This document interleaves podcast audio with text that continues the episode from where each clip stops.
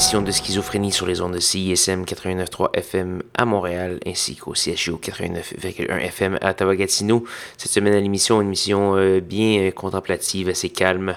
On va commencer ça avec le vénérable Music. On va entendre la pièce House 13. On va également avoir Anthony Naples qui revient avec un nouvel album qui s'appelle Orbs, et également du Eck et du Jilk. J'espère que vous allez apprécier cette belle sélection. Si oui, allez faire un petit tour sur sanscloud.com schizophrénie pour tous les détails de la programmation de ce soir. Sans plus de préambule, musique.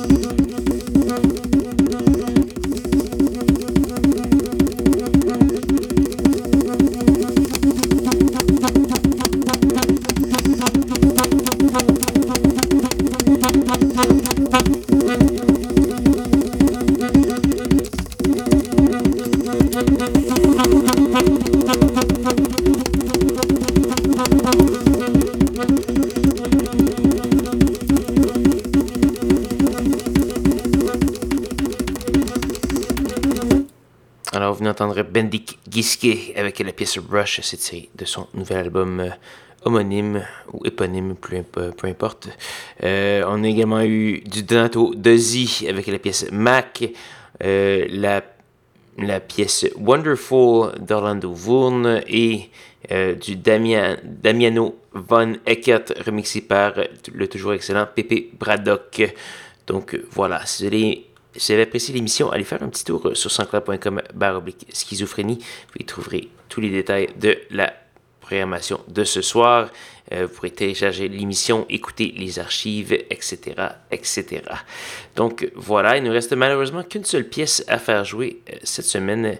Euh, C'est une gracieuseté euh, du duo montréalais Half Moon Dragster qui vient apparemment de Dorval, euh, qui est euh, la ville où j'ai été au sondaire. Donc voilà, on va, on, va entendre la pièce Ishiban Alpha 60, ça va être un peu plus bruyant et, euh, et euh, dérangé que euh, le reste de l'émission, mais toujours dans la même bonne veine de schizophrénie. Donc voilà, j'espère que vous avez apprécié l'émission. Et si oui, rejoignez-moi même heure, même poste la semaine prochaine pour de nouvelles aventures de schizophrénie. Bonne soirée.